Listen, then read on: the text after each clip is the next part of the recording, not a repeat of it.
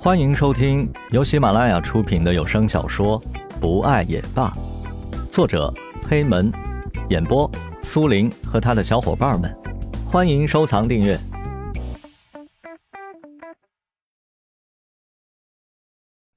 小雨，我们去那边走走。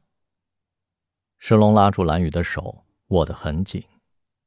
哎，我说大少爷，轻点行吗？我又不会跑，你抓这么紧干嘛？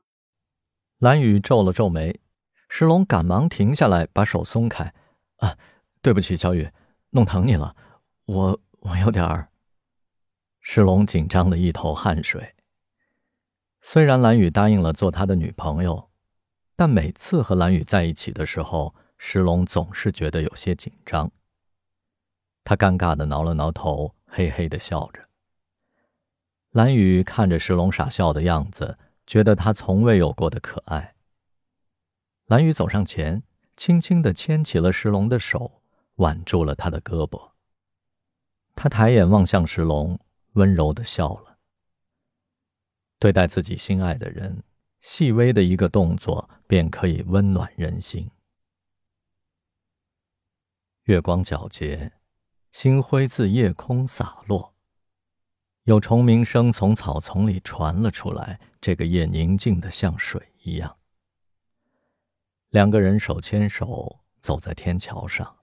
妈妈，那个阿姨好漂亮呀！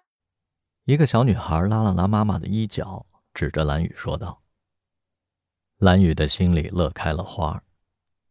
石龙听到了小女孩的声音，走到小女孩的身边，蹲下身子对着她说：“小朋友，真乖。”姐姐很漂亮，那哥哥我帅不帅呀？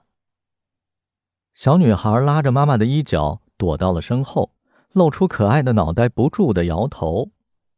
石龙一头的黑线，这孩子太不给面子了吧？石龙感到特别的丢人。蓝雨掩嘴笑着。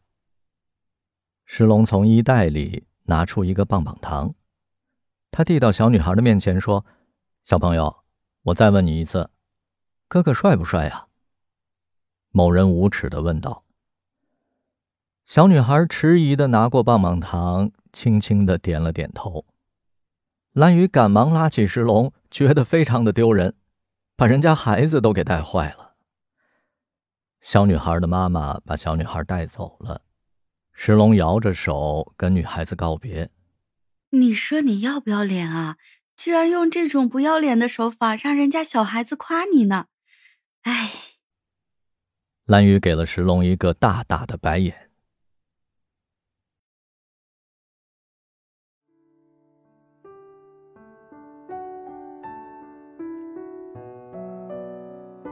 本集播讲完毕，感谢您的收听，我们下集再见。